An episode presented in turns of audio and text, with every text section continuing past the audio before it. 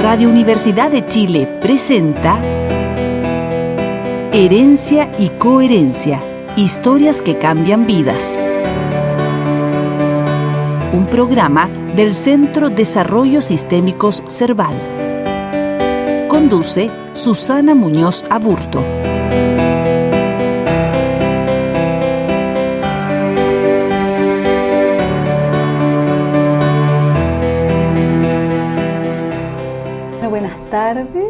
Nuestro invitado de hoy es Paolo Bortolameoli Leñero.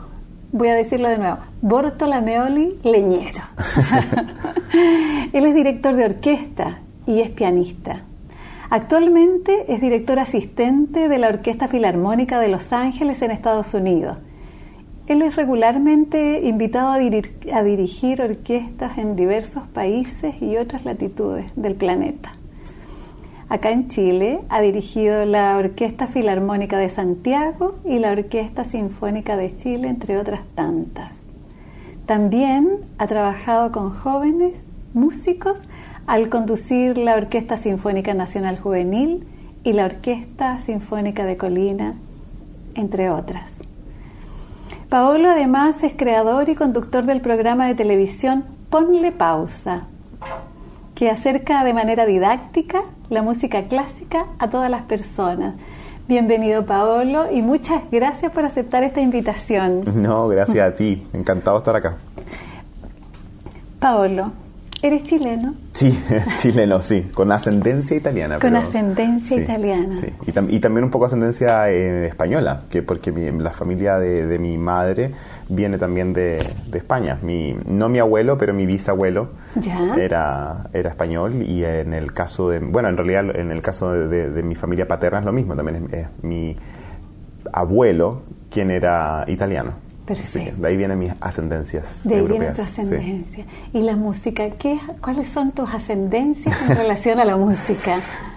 Para la música tengo dos directas, diría yo, en ambos, en, de ambas ramas, porque por el lado de mi madre, justamente mi abuelo. Leñeros. Eh, sí, leñero. Leñero. sí, sin ese. Perfecto. Eh, él fue al conservatorio cuando era niño y estudió piano, estudió composición y dedicó gran parte de su infancia a la música. Después cuando creció por otros intereses, volcó su vida a, las leyes y fue abogado y después eh, terminó siendo notario, pero con la música tremendamente presente, o sea, siempre el, piano estaba en la casa de mis abuelos sonando. Ah. Eh, este, así que era como algo que, estaba ahí rondando, el piano, el piano de mi abuelo. Y por otra parte, mi papá, un melómano así fanático de la, música, sobre todo de la ópera, fue el que me llevó a mis primeros conciertos, a las primeras óperas, a los primeros ballets cuando yo tenía cinco años, seis años, qué sé yo. Y claro, esa como costumbre de estar escuchando música clásica venía yo creo que de las dos casas pero yo paso a ser como el primer músico profesional de la familia. Nunca nadie se había dedicado a la, música, pero sí que estaba la música presente, era, era como una, un protagonista diario. Ah, y, protagonista y de fondo y presente como una melodía latente. Exactamente, como un soundtrack. El soundtrack de la familia, de, ambas familias. Genial. Y mm, ¿Cómo, ¿Cómo percibe o cómo toma la familia esto que tú te dediques profesionalmente a la música?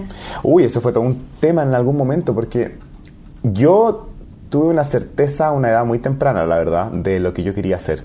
Yo tuve como una especie, como yo digo, como una epifanía musical en un concierto particular que fui con mi padre a escuchar y en un momento de de, esta sinfonía, de la quinta sinfonía de Beethoven, yo me, pongo a llorar de, de, una forma como desconocida, esto de, como de, sentir como músculos que no sabías que estaban. Y, y, yo lo miro y le digo, no sé por qué estoy llorando, si no es tristeza lo que siento. Entonces él, se emociona mucho y, y, bueno, me lleva a conocer al director de orquesta, el director de orquesta me abraza y me dice, bueno, por esto es que hacemos esto. ¿Y qué, edad tenías? yo tenía siete años. Chiquitito. Y ahí fue como el momento en que yo dije, esto, la música es, es otra cosa, es algo que tiene como un alcance en mí tan profundo que yo necesito encontrar la forma de dedicarme a esto. Y, y, la figura del director de orquesta se transformó en esta especie como de ser privilegiado, de que podía estar ahí, en, la mitad de, este, de, estas, de, este, de esta acción casi mágica de crear energías colectivas entre los músicos y proyectarlos al público y ser capaces de cambiar una vida como la mía que había sido a los siete años. Entonces yo dije, oh. yo quiero autorreplicar esto al resto de mi vida y ser capaz de, además de poder hacerlo para el resto. Entonces, muy, muy joven, muy chico, yo dije, yo quiero ser director de orquesta. Ahora, esa decisión obviamente en un niño de 7 años va, va cambiando qué sé yo, entre medio también quería ser mago y también quería ser director de cine. pero, pero ya, digamos que a los, en, en, todos los casos era dirigir. sí, absolutamente. No, de hecho, cuando yo lo pienso, alguien me hizo notar eso, me dijo, ay, pero Pablo, eres director de orquesta, quería ser mago, y director de cine. Es como que el mago y el director de cine, tú los metes una juguera y sale un director de orquesta. Exactamente. La varita, el dirigir, la cosa mega mágica. Y lo mágico como de transformar como la música al, público, ¿no? No, yo, yo de verdad era, era, era mago en mi familia. O sea, bueno, no sé hasta qué punto me salían bien los trucos, pero yo me lo creía. O sea, yo, yo los fines de semana sentaba, casi torturaba a mi pobre familia a ver mi, mi, mi ¿cómo se dice? Mi, mi acto. Tus actos que de podía magia. durar una hora. seguro que todos se sabían de memoria el truco que me mira así, "Mm, qué bonito, sí, sí, sí, otra vez, vamos. Bravo. claro. Bueno, pero la cosa es que a los 12, 13 años yo ya estaba muy decidido de que yo quería hacer de la música lo mío, o sea, Ok. realmente. Y ahí fue cuando tuve una conversación con mis papás a esa edad, cuando les dije, yo quiero ser director de orquesta. Y, y cuando vieron que mi, que mi determinación era muy grande, Absoluta. que, que absoluta, que ya no era una cosa de niño, no era un capricho, vino esta conversación que hasta el día de hoy recuerdo y agradezco, porque ambos me apoyaron, por supuesto, pero también fueron como cada uno desde su propia visión. Por ejemplo, mi mamá muy, muy, muy preocupada de la parte emocional, de lo que significaría el, todo el sacrificio, la soledad, los viajes, qué sé yo, el- o sea, la carga emocional que significaba ya para un niño de 12 años asumir como un, un costo alto, porque Sí. dedicarse a la música es, es bastante sacrificio. Y mi padre, a lo mejor más, más por el lado práctico, me dijo algo que, que también para mí fue tremendamente útil y determinante, que fue, me dijo, tienes hasta los 20 años para demostrarnos que realmente sirves para esto, o sea, que Genial. sirves para la música. Si eso no ocurre, entonces tienes que estudiar una carrera convencional.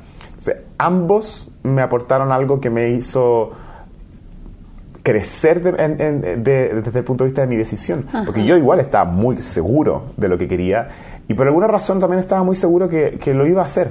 Como que nunca dudé, jamás. Genial. Que una de las cosas que, que me preguntan mucho, como, como cuando me preguntan así desde un pu- punto de vista como vocacional, motivacional, Ajá. que cómo se logran los- las metas y qué sé yo, yo les digo, bueno, obviamente mucho trabajo y estas cosas que podemos hablar más en detalle, pero una de las cosas que yo que también respondo es que por lo menos en mi caso, hubo una visión y una determinación que hasta el día de hoy un poco me sorprende, porque de verdad yo era muy chico, o sea, 12 años, 13 años, pero yo estaba muy seguro, había una certeza muy grande, una certeza que no puedo explicar por qué, de que esto no era solamente una decisión, sino que era una proyección como cuando tú decretas algo. Un sentido. Ujú. Era como, esto va a ocurrir, Exactamente. esto va a ocurrir y va a ocurrir como sea, pero va a ocurrir. Exactamente. Y, y de alguna forma tracé como un plan, eh, no, no en una carta, pero sí en mi mente, de que cómo es que es- esto iba a ser. Como el recorrido. El recorrido, exactamente. Y yo miro para atrás y yo diría que cada una de las estaciones de ese camino las, las fui cumpliendo. El, el hecho de entrar al conservatorio lo antes posible, de estudiar piano, porque el piano era mi instrumento, pero, pero yo siempre estudié piano pensando en la dirección de orquesta. Yo nunca quise ser pianista. Ya. Nunca se me pasó por la mente, pero estudié toda la carrera de piano. Después que tenía que estudiar dirección de orquesta eh, también en Chile, que tenía que irme a estudiar a Estados Unidos, eh, no sé, como que cada uno de los, de los hitos Ah, sí.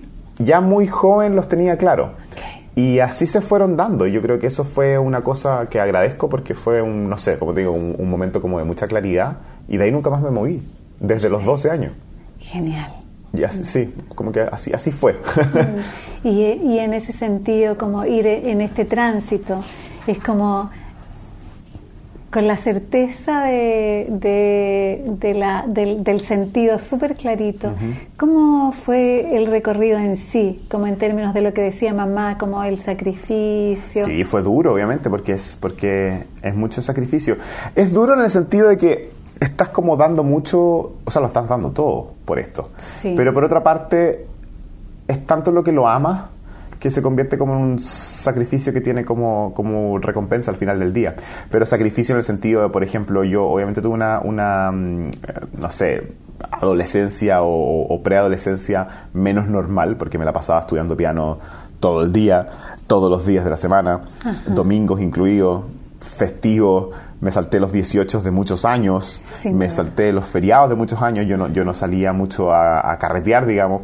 O sea, tu- tuve igual, eh, eh, digamos que juventud normal, porque tenía buenos amigos cercanos y todo, pero siempre estaba el chip de la responsabilidad y de que yo tengo que estar estudiando por lo menos 8 horas de piano al día, todos los días. Perfecto. Era de los primeros que llegaban al conservatorio, que es- eso la otra vez nos juntamos con, con otros amigos eh, del conservatorio de, de- de mi época Sí. y no, nos reíamos de esas anécdotas de, de, de esas, de esa cosa de llegar a las 8 de la mañana, sino antes, a veces a las 7 y media. Ya. Y todos llegamos como al mismo, al mismo tiempo y como que corriendo a quien se agarraba la mejor sala. Y era como una cosa que de todos los días. Y, y en invierno, muertos de frío, así con los, con los dedos que ni siquiera se podían mover, pero era como, no, no, no, va- vamos corriendo para agarrarse el piano y no salir de ahí en horas. Y, y eso fue así por muchos años, muchos, muchos años. Eh, además que mm, yo eh, desde que lo he dicho en otras entrevistas, que el- el- yo siempre, para mí el piano era difícil, o sea, toqué muchas cosas, toqué un repertorio bastante grande, o sea, hice toda la carrera, fui a concursos, toqué como solista, toqué recitales, toqué música de cámara, pero era... No era algo de, de- de esta cosa que tú dices, ah, pero es que este tipo tiene una facilidad, que, que hay mucha gente de esas también, o sea, como, como, como, como prodigios así natos físicos, digamos, de que, la cosa mecánica no les cuesta nada. A mí me costaba mucho, entonces el esfuerzo era el doble. Yo sabía que lo que yo quería lograr iba a llevar aún más esfuerzo y tenía que pensarlo mucho, se tenía que como que cranearme el cómo resolver ciertos problemas técnicos, digamos, de- de- de cómo poner los dedajes, de cómo hacer las octavas, las terceras, qué sé yo. Y todo ese proceso arduo, o sea, yo me hacía planillas de ensayo y yo decía, este pasaje lo tengo que estudiar de esta forma, estos 20 compases los voy a repetir, no sé, 70 veces, de esos 70 veces 10 van a ir a esta velocidad de metrónomo, después voy a subir la velocidad, o sea, súper cerebral, sí. súper cerebral como para la planificación del estudio, Sí, para lograr las sí. metas. Y, y- y así fue que fue lo- fui logrando como, como distintos hitos. Una de las cosas que uno de mis compañeros se acordaba, que a mí se me había olvidado, me decía, yo en uno, uno de los años había un concurso que se hacía acá en Chile hasta hace, hace poco, que era, que era bastante importante a nivel nacional, que era el concurso Claudio Barrao. Ya. Eh, y era un concurso como donde iban de todos los conservatorios y, y en, esa, en ese momento era como el concurso de piano que existía. Eh, y yo me, me- preparé para la primera vez que fui y me enfermé. Me enfermé que caí en cama como tres meses. Ya. O sea, en serio. ¿Te enfermaste de qué? De hepatitis. Hepatitis. Y, y fue dura porque me agarró súper fuerte y, y claro, y no, y no me podía mover, no podía hacer nada. Y yo dije, pero yo tengo que ir al, con- al al concurso. Y el concurso fue dos semanas después o una semana después de que a mí me dieron el alta. Ya. Y obviamente no, no, no podía hacer mucho esfuerzo porque te dicen no te puedes levantar, no puedes hacer nada. Exactamente. Y me acuerdo de que un mes antes del, del ensayo, cuando, o sea, del, del concurso, cuando yo se supone que debería haber dicho, bueno, ya no tengo nada que hacer, porque hay un concurso de piano uno está meses preparándose. Y yo había estado muchos meses preparándome hasta que caí en cama. Y por lo menos hubo un mes y medio que no pude tocar una, una sola nota. Porque estabas como Por- horizontal, claro, en cama. no podía hacer nada. Pero cuando, cuando ya me empecé como a recuperar, imposi- empecé a mover, yo lo que hice fue que, que es algo absolutamente como que ningún pianista haría, pero era la, era la, la- la situación de último recurso Sí, que el tenía, último recurso, que era que sí. pedí que me trajeran por favor un teclado a la cama. Ya. Un- te digo que es algo que un pianista jamás haría porque uno de los teclados lo- lo- los odia porque son no, no- no tienen el ¿no? mismo peso, no tienen la misma octava. Pero yo me acuerdo que necesitaba todavía aprenderme de memoria una fuga de, de Bach. Ya. Entonces, en- eh, para, para- desde el punto de vista de la memoria, Ajá. no era tan terrible. Desde el punto de vista técnico, claro que sí, porque no era lo mismo. Claro. Pero de la memoria no. Y efectivamente me aprendí la fuga acostado en la cama con el teclado. Con el teclado. Y, y- y- y- y co- como con la energía súper baja, pero no, vamos, vamos. Pobre. Y cuando se acercaba el, el, el- el- concurso y yo me iba como recuperando, claro, volví a sentarme al piano por, por no sé, 20 minutos y me iba a acostar y después de nuevo. Y, y al final fui al concurso. Ya. Y salí segundo. Imagínate. Sí. Y la gente todavía se acuerda de eso porque fue como, pero Bravo. cualquiera habría dicho, pero si, si no vaya a ir al concurso, yo no, yo sí, voy Sí, a ir voy al a ir, concurso. voy a ir, concurso". voy a ir. Bueno, es- esa fue como mi actitud de, de vida de, de estudiante por muchos años. Qué potente. Y yo creo que eso, toda esa, esa como entre la determinación, la porfía, porque yo era súper porfía, o sea, es- eso es un, de, de hecho una porfía, no le hacía caso ni a los doctores ni a nada. O de repente los repertorios, que yo, bueno, a mi profe, la, la- la- la señora Frida Con, que yo la adoro y le agradezco De nuevo, tanto, señora Frida, Frida. Con, Con. nosotros teníamos una relación muy curiosa porque eh, yo era súper porfiado, porque ella me decía, ya Pablo, el, el repertorio para este año va a ser este. Y yo decía, mm, pero ¿y si tocamos esto? Y que generalmente, generalmente ese esto era mucho más difícil. Ya. Y es gracioso porque cuando nos hemos juntado de repente y miramos para atrás, no- no- nos reímos de que muchas de esas porfías al final, no es que yo tuviera la razón, simplemente que como era muy porfiado, al final terminaba mostrándole que sí podía. Perfecto. Y eso me hizo crecer como más rápido también. Sí. Y esas cosas desde un punto de vista como retroactivo, digamos, creo que fueron fundamentales para lo que soy hoy en día haciendo lo que hago, que es ser director de orquesta, porque el director de orquesta, como no toca nada, no toca ni una sola nota, todo lo que él hace es comunicar, es comunicar y hacer que la orquesta saque lo mejor de sí y hacer que todas estas es como energías musicales vayan en la misma dirección para lograr el mismo el mejor resultado, el mejor resultado estético. Y eso al final ese como liderazgo parte también mucho del entendimiento de una partitura, del, eh, del análisis del, del proceso musical. Y yo cuando veo para atrás pienso, a lo mejor si yo hubiese sido un súper innato, talentoso pianista, no habría pasado por ese, por ese trabajo de pensar cómo descifro esto, cómo logro esto. Comprenderlo O- Exactamente. ¿no? Y así también con las, con las voluntades de ser porfiado, qué sé yo, y como todas estas cosas yo creo que al final sirvieron para que hoy en día esos recursos, que no son pianísticos, sino que son el, el destilado del proceso, Ajá. sean tan aplicables a cómo yo me desenvuelvo al frente de una orquesta. Perfecto. Y eso me, me gusta porque es como que uno empieza a unir los puntos.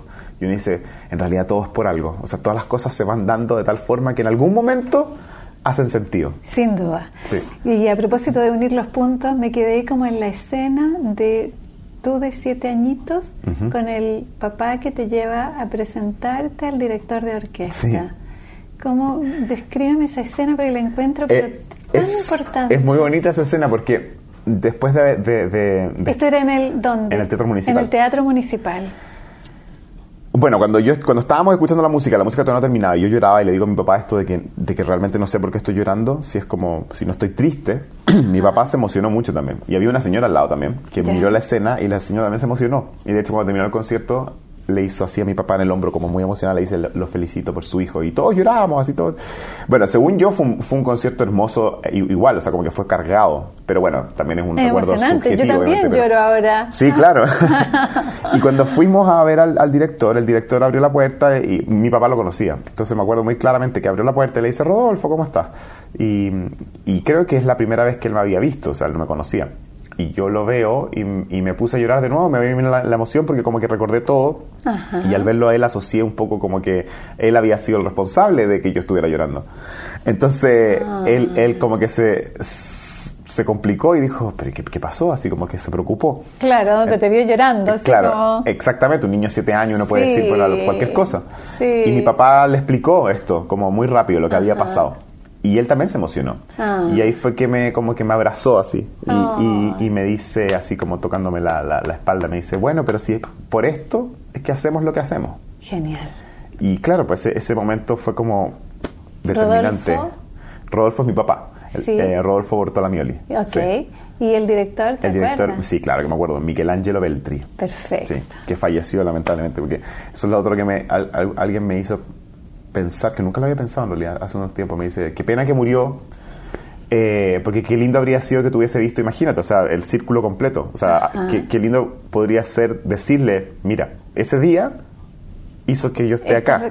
Y esta otra persona que te digo que hace poco me hizo reflexionar, me dijo, bueno, pero a lo mejor un- algún día podrías contactar a alguien de su familia y contarle eso, así como para cerrar el círculo. Y no lo había pensado en realidad. Como- Bueno, quizás alguien de su familia escuche este programa. Sí, exacto. Sí, sí. Sí, no, pero fue, un- fue un, un momento mágico. Que, de, honestamente, yo creo que para mí fue, como te decía, como una epifanía en el sentido de tomar la determinación de dedicarme a esto, pero también de tomarle el peso a lo que puede lograr el arte. O sea, de, de- de esta, de esta capacidad como transformadora que tiene el que uno sea capaz de conectarse con un estímulo estético abstracto y que provoca emociones tremendamente profundas. Y desde, yo creo que diría que desde ese día es que yo siento lo que muchas veces digo, que el arte para mí es, es, es lo más sublime que se ha logrado en, en la historia de la humanidad. O sea, si hay, un, si hay un gran logro, Ajá. es el arte, para mí. Perfecto, sí. Porque, por una parte, es un lenguaje tremendamente universal, es muy transversal, no hay ninguna cultura que no esté asociada al arte. Ninguna. ninguna. Eh, en el caso específico de la música tampoco. Todo, cualquier, en cualquier latitud del mundo todo el mundo tiene música, la música de, sus propias raíces o, lo que los hace reaccionar a la música. Entonces eso te habla de que la música es un componente intrínseco al ser humano, está ahí, está, es, inherente, es, es, una cosa que, que no lo puedes evitar, como nosotros reaccionamos al ritmo, cómo reaccionamos a la melodía, cómo todos los eh, las tribus eh, en cualquier parte del mundo se, se, ponen a tocar tambores y entran en, esta, en una especie de trance o, o, cómo las, justamente las civilizaciones más, más, ancestrales se comunicaban con los dioses a través del canto. Exactamente. O sea, la música es parte de nosotros, no podríamos vivir sin música, pero llevado a un nivel como más de, evolución de, la, de, la, cultura, evidentemente es una necesidad también de expresión y por eso se, se transforma siempre como en una radiografía bastante exacta de un momento histórico,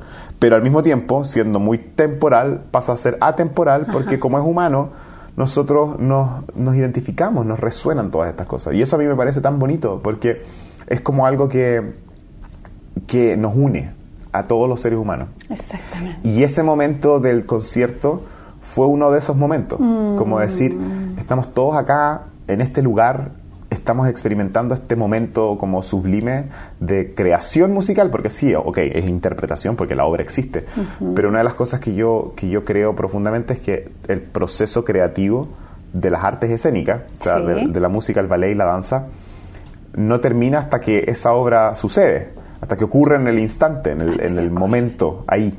Entonces, cada vez que la sinfonía número 5 de Beethoven se toca, existe ahí, no existe en la partitura. Y por más veces que se haya tocado en millones de orquestas y en millones de ciudades del mundo desde que se escribió, no importa, es, en ese momento que existe. Y eso la hace ser tremendamente contemporánea, porque no importa cuándo se escribió, solamente importa en el presente en que suena. Exactamente. Y esa situación como del, de, así casi filosófica del, del, del ser y el estar en el aquí y en el ahora, creo que nos invita como espectadores a entender el fenómeno del concierto en este caso, o, de una obra de teatro, lo que sea, como algo tremendamente completo, donde, donde el que recibe esta información es igual de importante o igual de activo que quien está arriba. Exactamente. Sí, yo pensaba ahí, Pablo, corrígeme si me equivoco, que es como quizá ahí el director de orquesta es el que el encargado de que esta obra se recree y no necesariamente se repita. Nunca se repite. Nunca se repite. No, para nada, es imposible. De hecho, un mismo director de orquesta con una misma orquesta, con el mismo repertorio, jamás repite. Un día va a ser distinto a la otra. Exactamente. Porque, hay, porque es un fenómeno muy orgánico, respira, vive. Entonces, no es imposible que se replique, justamente porque es una interpretación, no es una reproducción. Exactamente. Buenísimo. ¿Y mm, cómo diriges tú? ¿Cómo dirijo yo? yo dirijo. Eso, para nuestro radio escucha que nos están escuchando y no te están viendo. claro, dirijo con... ¿Cómo diriges? Eso determina cómo uno dirige. ¿Cómo diriges? Mi manera de dirigir es, como muy en el, en el compromiso total del, de, la, de la música, en el sentido de que como lo que está ocurriendo en ese momento para mí es tan, es tan importante que de hecho me, me vado totalmente de, las circunstancias. O sea, para mí no es un concierto, no hay gente, da lo, eso como que un poco da lo mismo en ese momento. Lo que importa es, es lo que, claro, es como lo que importa en ese momento es como la música y comunicarse directamente, personalmente con cada uno de los músicos de la orquesta, con la mirada, con los gestos, con incluso de repente con, con, bufar cuando uno está haciendo esas cosas que te salen así como tratando de sacar desde las entrañas el sonido, eh, porque siento que, insisto, como que mi rol es ese, es comunicar, es ser un, es liderar, pero yo me siento absolutamente parte del grupo. Por cierto. Entonces, eh, mi rol es como dar todo lo que yo pueda para como sacar esa energía. Entonces, son como experiencias así súper eh, intensas en el sentido desde que la primera hasta la última nota uno está, pero, eh, no sé, como, como una especie de, transfigurado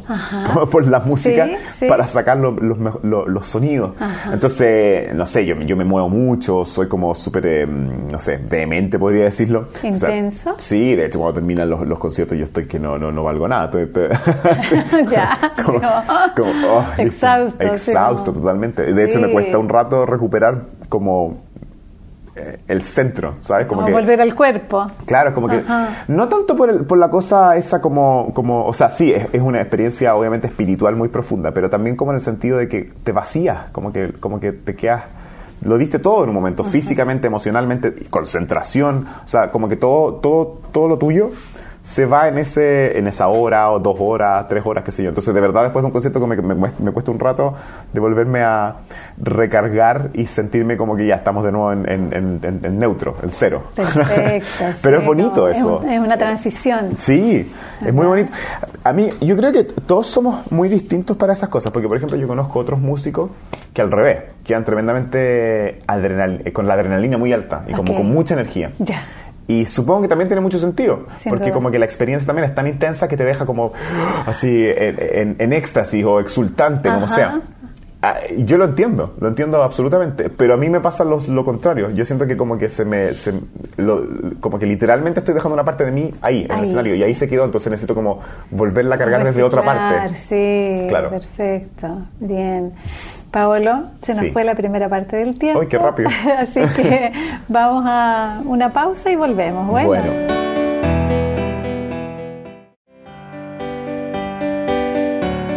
Bueno, acá estamos de vuelta con entrevistando a Paolo. Paolo, em, yo quisiera preguntarte sobre tu familia de origen. ¿Tienes hermanos? ¿Qué número de hijos eres? Eh, soy hijo, fui hijo único de mis padres cuando estuvieron casados y como hijo único también fui eh, primer hijo. primer hijo. sí, y fui em, primer nieto, primer todo en ese momento. ya. Después mis padres se separaron. Ya. Mi madre se volvió a casar y ahí nació el Nico, que, el Nico. que es mi hermano. Eh, que tiene 11 años menos que yo. Eh, nos llevamos súper bien, toda, toda la vida nos llevamos muy bien. Desde, desde chico yo jugaba con él como, que era, bueno, mi hermano chico obviamente, pero yo también, pero yo también era chico todavía, tenía 11 años, entonces me, me, me, entretenía mucho jugando con él. De hecho, de los recuerdos bonitos que tengo es, que justamente en esa época, como te contaba al principio, que me gustaba mucho el cine, yo filmaba películas con él, entonces él era, era mi actor, era, era el protagonista, protagonista de todas mis películas. Y ahora el Nico está, es abogado. Eh, pero bueno, seguimos teniendo una relación súper cercana y, eh, él también es como de los de mis públicos fieles y de los que me gusta pensar como de este público como objetivo que yo ando buscando, que es como el público que no necesariamente tiene una, un vínculo con la música clásica. Bueno, el caso de él sí, claro, porque yo estaba tocando piano todo el día, pero, pero no es la música que él escucha, sin embargo, cuando va a los conciertos porque yo estoy dirigiendo, es de los, de los que me gusta escuchar su opinión, justamente porque se separa un poco de este fanatismo de los músicos, porque nosotros somos súper fanáticos los músicos. Sí, o sea, súper monotemáticos y como que lo único que hablamos de música. Entonces la, opinión del Nico me importa también por eso, porque es como más, más neutra. Ah, y una de las cosas bonitas que me dice es que a él le parece que, que, un concierto de música clásica es como súper único, por esta cosa de de la pasión que, que, ocurre arriba del escenario, esa como entrega, eso como que es una cosa así muy magnética. Y, me gusta saber que eso es lo que llega, porque como te digo, como los músicos somos muy fanáticos y muy monotemáticos, cuando nosotros estamos ahí, un poco que, claro, nosotros porque queremos ser músicos, estamos ahí dándolo todo, pero a veces nos tenemos la conciencia de que eso ocurra en todo el público, entonces es importante. Pero volviendo a la pregunta, eh, eso, y mi papá también se casó de nuevo, pero no tuvo más hijos. Así que soy hasta el día de hoy hijo único de mi papá. Eres hijo único de tu papá. Y mm, bueno, a propósito de estos ciclos de vida, ¿verdad? De, desarrollo, quiero preguntarte por, eh, básicamente, por la vivencia del tiempo. El tiempo en la música, el tiempo en tu cuerpo, el tiempo en la vida. Cuando lo hablo desde un punto de vista musical, es, una, es uno de los, de los aspectos más fascinantes que yo creo que puede tener la, música desde esta cosa como abstracta, cuando estábamos hablando del fenómeno musical como del aquí y el ahora, porque lo es realmente, o sea, la música, la música solo existe cuando suena, nunca más, o sea, el, resto es como el recuerdo, La memoria. exactamente, la memoria, la proyección de lo que va a ocurrir cuando tú conoces algo, que es como el reconocer algo, Sí. pero en realidad es en ese momento. Entonces, de alguna manera, el, estos sonidos, que ah, Leonard Bernstein lo decía, creo, que, que la música son sonidos esculpidos en el tiempo, eh, es realmente eso, porque son es una manera de, de- de- de tener una manifestación física por estos sonidos, ¿cierto? Por la acústica, Sí. en un espacio temporal que nos permite vivir los tres momentos, vivir el pasado de los sonidos que acaban de, de ser, desde la resonancia, digamos, de lo que queda, el sonido que se está, se está emitiendo En y el, ese y el que vendrá. Y eso ocurre en un, en un marco temporal que nosotros los, los músicos le decimos tempo, que es el tiempo musical. Perfecto. Y una de las cosas fascinantes de pensar en eso es que nosotros cuando escuchamos música, nosotros lo que hacemos es entender el tempo musical. O sea, si algo va a, cierta, a cierto tempo, nosotros a, a través de las expectativas y las predicciones que todos hacemos, podemos de alguna forma relacionarnos a, ok, este es el tempo, a esta velocidad va. Y si cambia, tú lo percibes, si se acelera o se desacelera, también lo percibes. Pero al entrar en, ese, en esa relación directa de la percepción del tempo musical, tú en ese instante pierdes la percepción del tiempo cronológico. Ya no eres capaz de, de saber a qué velocidad va el segundo. Genial. Porque lo que, lo que va, lo que manda es la velocidad que va la negra en ese momento, o la blanca, o la Ajá. corchea porque estás escuchando eso. Entonces te metes en una como dimensión paralela de tiempo, que es el tempo musical. Ajá. Y a mí esa cosa me parece, pero es, una- es fa- es fascinante porque puedes incluso jugar con el tiempo si es que el tempo pasa a ser tu tiempo. Perfecto. Porque si lo aceleras, si lo Sí. retardas, si haces pausa y todo eso, de alguna forma estás manipulando el tiempo. Sí. ¿Y cómo va el cuerpo en eso?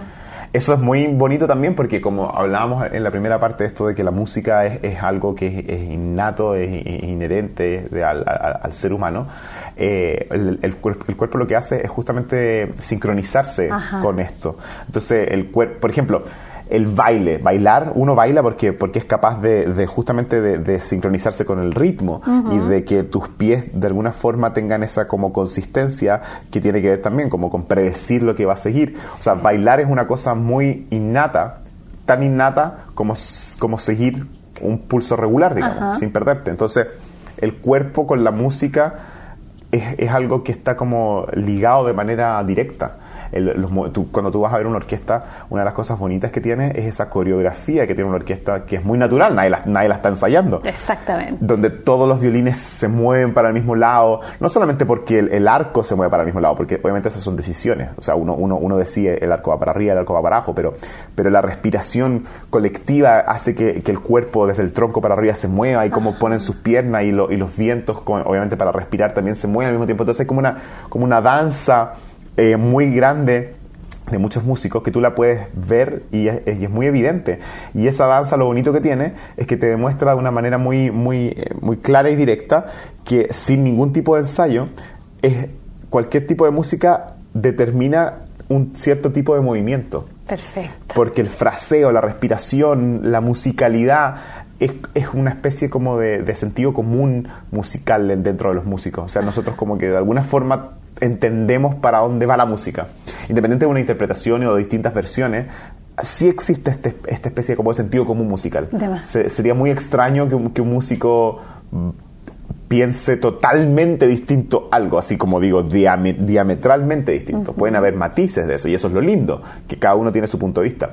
Pero, pero este sentido como común hace que, claro, una coreografía, como, decir, como, como te decía, de movimiento, sea una respuesta muy natural a los sonidos, al fraseo, a la dirección de, de la música. Genial. Y el cuerpo va con ella. Sí, totalmente. Permanentemente. Absolutamente. Bueno, los directores de orquesta también son parte de, de esa danza también. Sin duda. Con sus gestos, con la batuta, con, con, con- con las manos derecha, con la izquierda, con, con, el, con, con el torso, qué sé yo, con todo lo que se mueven. Algunos se mueven más, algunos se mueven menos, pero evidentemente el cuerpo es- está en, en- en sintonía como con este movimiento musical. Sí. Si no fuese así, sería muy, muy difícil seguir un director de orquesta. Porque eso es lo otro.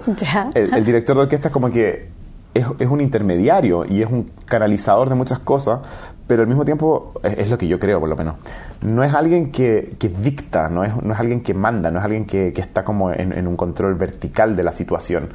No solamente desde un punto de vista del trato, como por decirte la diferencia que existe entre un líder y un jefe, pero también no, no, no tampoco desde el, desde el punto de vista de, la organicidad que tiene su cuerpo, su cara, su gestualidad con la música que está sonando en ese momento. Sería muy extraño que un director de orquesta estuviese dirigiendo un pasaje lírico de una forma donde su cuerpo está reaccionando en forma tremendamente angulosa y agresiva. O sea, sería como, como, como una contradicción. Entonces, por eso te digo que el, director de orquesta también es este ejemplo como de, danza natural que existe entre tu manifestación corpórea y la manifestación sonora que está ocurriendo en ese momento. Genial. O sea, es como si de pronto fuera posible escuchar la música aunque no esté sonando solo con la coreografía que se está viendo. Yo creo que se puede adivinar mucho, sí, efectivamente. Cuando uno, cuando uno pone en... Bueno, de hecho, se dice que habían directores de orquesta, eh, bueno, también está un poco mezclado con el mito, qué sé yo, pero siempre está, se lee, por ejemplo, que había un director de orquesta Nikish, que, pero estamos hablando de, principios del siglo XX, finales del siglo XIX, o sea, no habían filmaciones, hay algunas grabaciones, pero creo que son mudas, donde mm, de lo que creo recordar, donde se decía que, claro, que, solamente de verlo a él con la gestualidad tú podías saber qué es lo que estaba dirigiendo. ¡Qué lindo! Qué, obra estaba dirigiendo. Eh, pero ciertamente si tú ves a, a una orquesta y pones el, el, video en, silencio, puedes hacerte una idea desde lo, desde lo físico de qué tipo de música está sonando. Si es, si es, un pasaje rítmico, si es un pasaje lírico, si es, si es un pianísimo, si es un fortísimo, si, hay, si es intenso, si es tierno. Y, y eso es muy bello porque te, te, habla de una experiencia total. O sea, no es solamente el, sonido, sino que es como, como el, ser que está emitiendo esos sonidos se manifiesta de forma orgánica. Orgánica. A causa de esos sonidos. Sin duda, sí. Y mm, en ese sentido estaba pensando a propósito de, las distintas melodías. Em, quiero preguntarte, Paolo, ¿qué significan los duelos y las pérdidas para ti? Uf, es una pregunta complicada. o sea, no sé si complicada, pero como... dura, sí, sí, yo creo que... Bueno, los duelos son procesos tremendamente personales, se viven como en, periodos eh, y etapas distintas. Es complicado eso de, de como asignarle un, un periodo de tiempo a un, a un duelo. Podríamos colocarle música.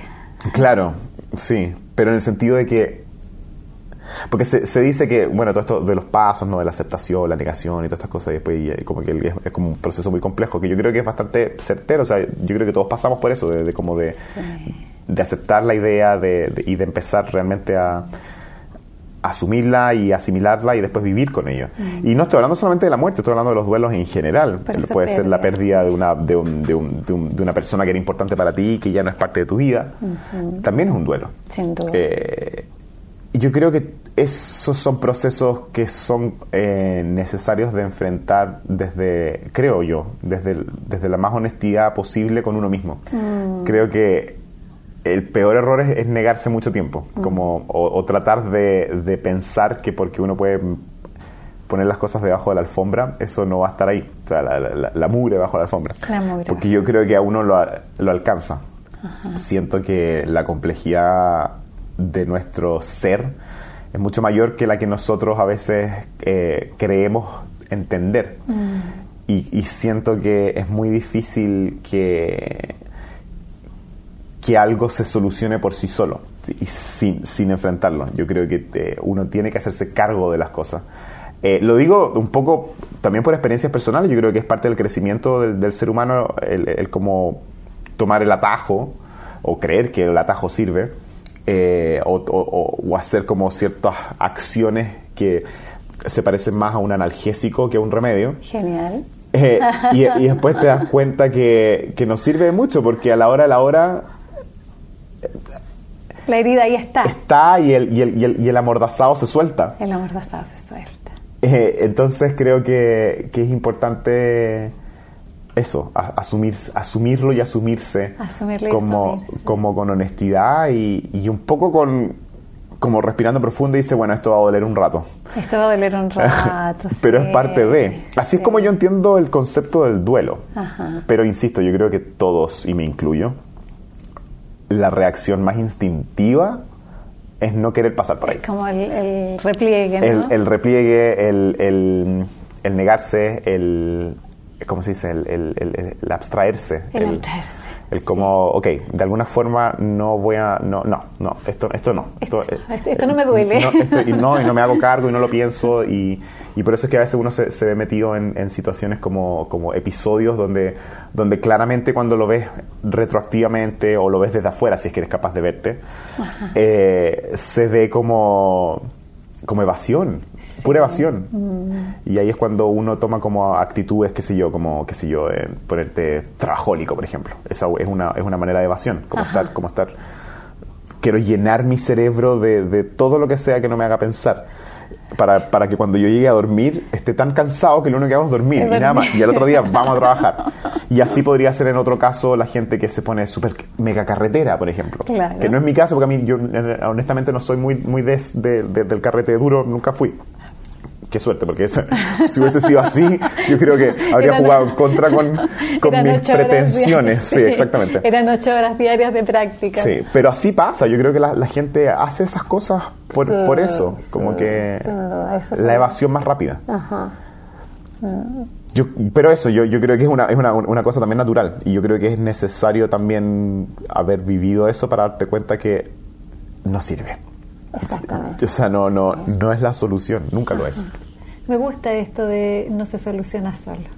No, pues si nada se soluciona solo. Nada se soluciona solo. De hecho, hablando del tiempo, que estamos hablando del tiempo, pero por esa frase de que el, el, tiempo cura todo, yo creo que sí, siempre y cuando se le dé tiempo al tiempo. Ah. Es muy distinto esperar que el tiempo cronológico lo haga funcione solo. O sea, el concepto de, que, de, que, el tiempo cura la herida o todas esas cosas es, es, es real siempre y cuando se le deje respirar al, al tiempo. Que no se le asfixie, porque si no el tiempo no está corriendo. Exactamente. Ahí, ahí hazme como la, la, en esto del duelo, hazme, hazme la la sobreposición del tiempo y del tempo, por favor. Porque es como cuando tú dices darle tiempo al tiempo, a mí se me cruza el tempo y el tiempo. Claro, porque el tempo musical lo que es es como el recipiente donde el, donde el lenguaje avanza, ¿cierto? Ah, está trabajando ahí. Exactamente, o sea, ese, ese tempo eh, tiene una dirección hacia adelante, o sea, hay, hay, un algo, hay, hay una búsqueda de resoluciones, porque, porque de hecho la música occidental, por lo menos, está basado en eso, en como la búsqueda de clímax, de, de, como el proceso del escalar donde la cima obviamente es un momento, eh, es un hito, pero el proceso de, escalar es lo que realmente le da sentido. Que todo esto, esto uff, me estoy desviando, pero esto es un tema como existencial que a mí me, también me, fascina bastante, porque una de las cosas que yo entiendo que como que define mucho la diferencia entre la percepción del mundo occidental con respecto al oriental. Es, básicamente eso, que, que eh, siento que el oriental tiene una, tiene una conciencia mucho más pura de lo que significa estar en la cima y de contemplación y de disfrutar eso. Mientras que el occidente no sabemos de eso, eso nos angustia. Nos, para nosotros tiene mucho más sentido en la escalada. Escalar, escalar, escalar, escalar. Y cada vez que llegamos arriba es como, llegué, ¿Y ahora, qué? ¿Y ahora qué? Exactamente. Y así, y así vamos. Y, y, y, si bien es una manifestación de la sociedad en, en todos los aspectos cotidianos, porque lo vemos, por algo estamos como estamos también, la velocidad de, información, de consumo, de, mucho egoísmo, mucha frustración, mucha, mucha, mucha sensación de vacío. También es algo que se ve en el arte, siendo que el arte, partimos diciendo que, que yo honestamente creo que es lo más sublime que hemos logrado como, como especie lo sigo creyendo, pero aún así el arte también nos muestra eso. El arte también es una, una especie de, de, eh, manifestación de ese sentir de la búsqueda casi angustiosa por un algo. Por un algo. Y en la música se ve clarísimo eso. La música occidental, la, la música, qué sé yo, un, Beethoven, un Tchaikovsky, un Mahler, un Shostakovich, qué sé yo, todos estos, todos estos grandes compositores que, que los amo, pero la música en sí misma es, un, devenir de, un transcurrir de búsqueda de clímax y de búsqueda de, ok, ¿cuál, cuál, ¿cuál es el punto de llegada? Y todo lo que nos significa el placer que nos produce el proceso, porque no es solo el clímax, no, no, tendría ningún sentido escuchar un acorde gigante solo, no, es, es, lo que costó para llegar todo allá. Todo el proceso. Todo el proceso. Y eso es diametralmente opuesto a lo que podría ser, por ejemplo, la música minimalista, que es una música que de alguna manera, por definición, no va a ninguna parte, sino que repite y repite y repite incesantemente patrones que que te cambian el, el switch, te hacen en- estar como solamente en el aquí y en el ahora Perfecto. y nada más. Y esa música puede durar horas, puede durar minutos y, y de repente termina.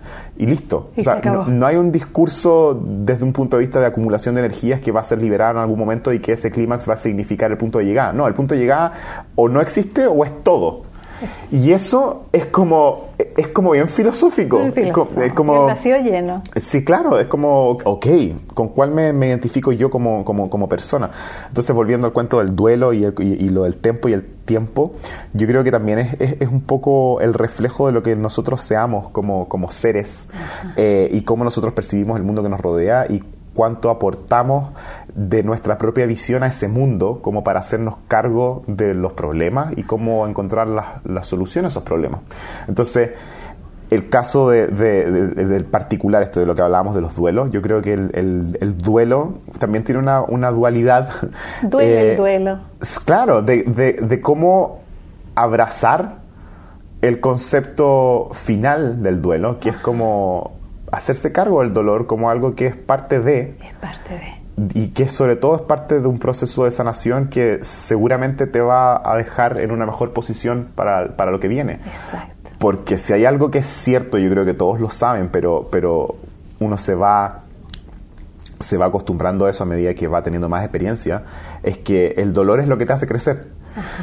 Aunque sea triste asumirlo, pero es verdad, es como que, como que e- e- eso es, esos son los procesos que efectivamente nos, nos Nos proveen de, de nuevos recursos, nuevas herramientas Mm. para seguir en ese proceso como de crecimiento eterno, que es como Continuo de, de- de ser mejores y de, de- ser mejores personas, pero mejores personas hacia el mundo, hacia nosotros mismos, de, de encontrar más paz en cada decisión que uno toma, tomar mejores decisiones, Exactamente. no herir, no herirse. eh, es bueno, es, es así, es un proceso. por eso es que creo que lo peor que uno puede hacer es hacerse el loco.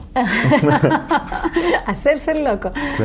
Eh, Paolo, y en ese sentido, a propósito de esto de, de el, el abrirse hacia afuera, hacia el mundo, en términos de la solidaridad y el deseo que otros disfruten, querría preguntarte por esto que tú haces como tan precioso de tratar de acercar la música clásica a las personas.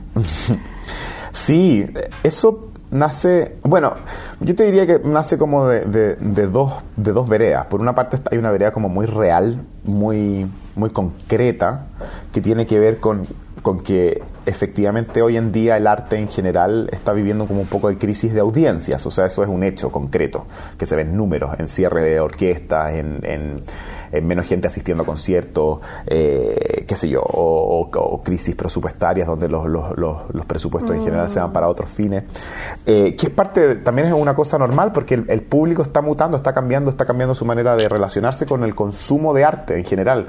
No estoy hablando de, de- de mi generación, estoy hablando de la generación de mi hijo, por ejemplo.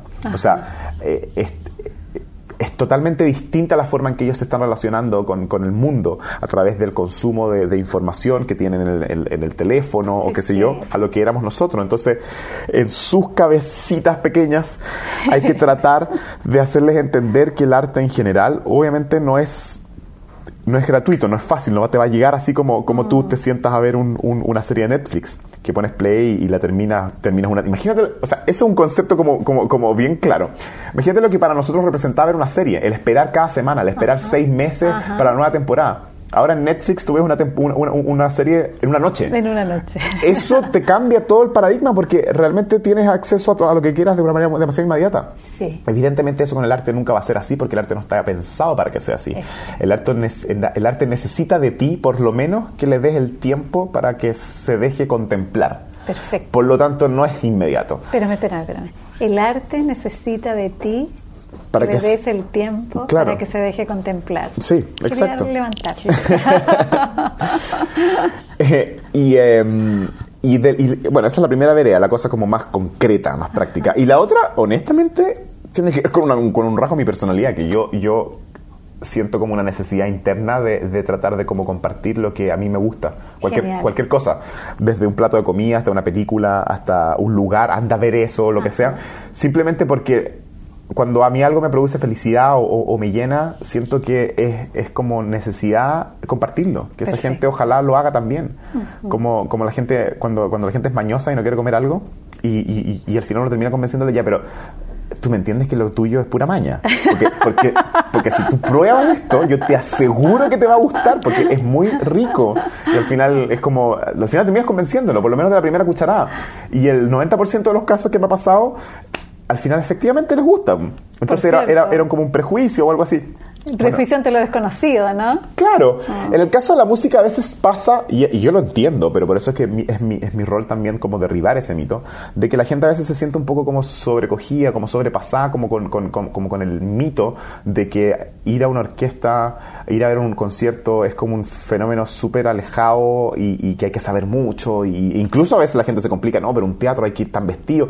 Puras cosas que no son así. O sea, de hecho, todos los teatros del mundo ahora te están diciendo vaya como quiera. O sea, disfruta de la música. Exacto. Em, y, el, y el punto está en que, claro, la gente a veces por, por, ese tipo de cosas que son pequeñas, que son absolutamente comprensibles, porque también hay como una, una, gran responsabilidad o una culpa desde los artistas que como que por muchos años de alguna forma han tratado de como de cercar al arte, como si fuese necesario protegerlo, lo cual es lo más, lo más absurdo del mundo, porque el arte no va a dejar de ser sublime porque sea más accesible. Todo lo contrario. Al revés. Al revés, exactamente. Entonces, por, por, por, esos motivos a veces la gente no, no va. Entonces, yo siento que uno de mis roles es comunicarme con ellos y hacerlos ver que la invitación es, es, absoluta porque el arte es nuestro, como es lo primero que hablábamos hoy, hoy día. El arte es un lenguaje absolutamente transversal que resuena a todas las culturas, en todas las latitudes. Por lo tanto, entender o dejarse emocionar desde una pintura hasta una obra de teatro, una novela o una sinfonía es mucho más accesible e inmediato de lo que uno cree. Perfecto. Entonces, de ahí nace esta como necesidad de... De, de, multiplicar, compartir y acercar. Exacto, y de ahí nació el Ponle Pausa, que de hecho eh, soy eh, creador, co-creador, porque eh, mi, mi, gran amigo Gonzalo Saavedra, con él hacíamos los, los, guiones, justamente por esto de que nosotros teníamos esta... Nosotros teníamos esta, esta, esta como relación muy parecida de que la música nos gusta porque la música simplemente para nosotros es muy rica. Es como... Es como entonces, no, cuando, cuando nos hicimos amigos nos juntábamos a hablar de música y ahí escuchado esto y esto, no, y si empezábamos a poner un, disco del otro, y aquí, oye, pero es que esta parte, y de repente fue como, como, como que de ahí salió esta idea de cómo esto sería un, un, buen programa como para filmar, como nosotros hablamos. Y esto se unió un poco como, como mis propias inquietudes que yo tenía hace muchos años de hacer como algo audiovisual, como muy actual, como muy dinámico y eso. Y de ahí salió esta idea como de, de hagamos un programa. Y el programa terminó siendo eso, o sea, un, un tremendo espacio como de acercamiento, invitación desde el entusiasmo por entusiasmar. Perfecto. Bueno, Paolo, nos queda poquito, poquito tiempo lineal, cronológico, y yo quiero preguntarte en esta hora de conversación, ¿qué obra has dirigido? Creo que Mahler en este caso específico viene muy, muy bien, porque Mahler como que representa mucho eso, entre la búsqueda de, de una espiritualidad eh, profunda, pero no, no en, en, en, cosas como metafísicas como, o, conceptos religiosos, sino que, por ejemplo, él tiene un concepto de la naturaleza tremendamente profundo, de como que ahí está la espiritualidad más profunda. Pero al mismo tiempo es un personaje que representa demasiados conflictos simultáneos del típico hombre como occidental, entre lo urbano, entre, entre lo, el, trabajo, su, su, temor por la muerte, su obsesión por la muerte, su... su la cotidianidad. La cotidianidad, pero el contraste, eh, lo exacerbado de sus emociones, pero también lo, lo íntimo. O sea, Mahler justamente al ser, digamos que el último exponente ya, pero casi como en el, en el paroxismo así del del, de la tragedia y de todo lo que puede ser intenso y excesivo en el romanticismo, también se, se, se, transforma en un vínculo muy directo a todo lo que va a ocurrir en el siglo XX. Entonces, ese paso de, de cambio de folio pero más encima metiéndonos en un siglo que, que por lo menos la primera mitad es, tremendamente destructivo, autodestructivo, sanguinario, que, que hace que, que este, este, esta gente, esta civilización que existía hasta ese entonces, en un momento creyó que estábamos llegando a un, a un, a un, a un, punto peak de evolución y de repente todo se derrumba. Eso en, en la música de Mahler se ve claramente. Todo eso, todo este conflicto como de, de, transición. Entonces, puedes encontrar en su música Yo creo que todo lo que hemos hablado, como, como, como, como, todos los contrastes, los conceptos, lo, interno, las dudas, las, preguntas, las respuestas, el tiempo, el no tiempo, todo. Entonces, sí, yo creo que ha sido maleriana la, la, conversación. La conversación. Entonces yo quiero decirles que escucharon al maestro dirigir la sinfonía, sinfonías, ¿no? Sinfonía de Mahler, algunas. Algunas sinfonías de Mahler en esta entrevista. Muchas gracias, maestro, por estar acá. Gracias. Radio Universidad de Chile presentó Herencia y Coherencia, historias que cambian vidas. Un programa del Centro Desarrollo Sistémicos Cerval.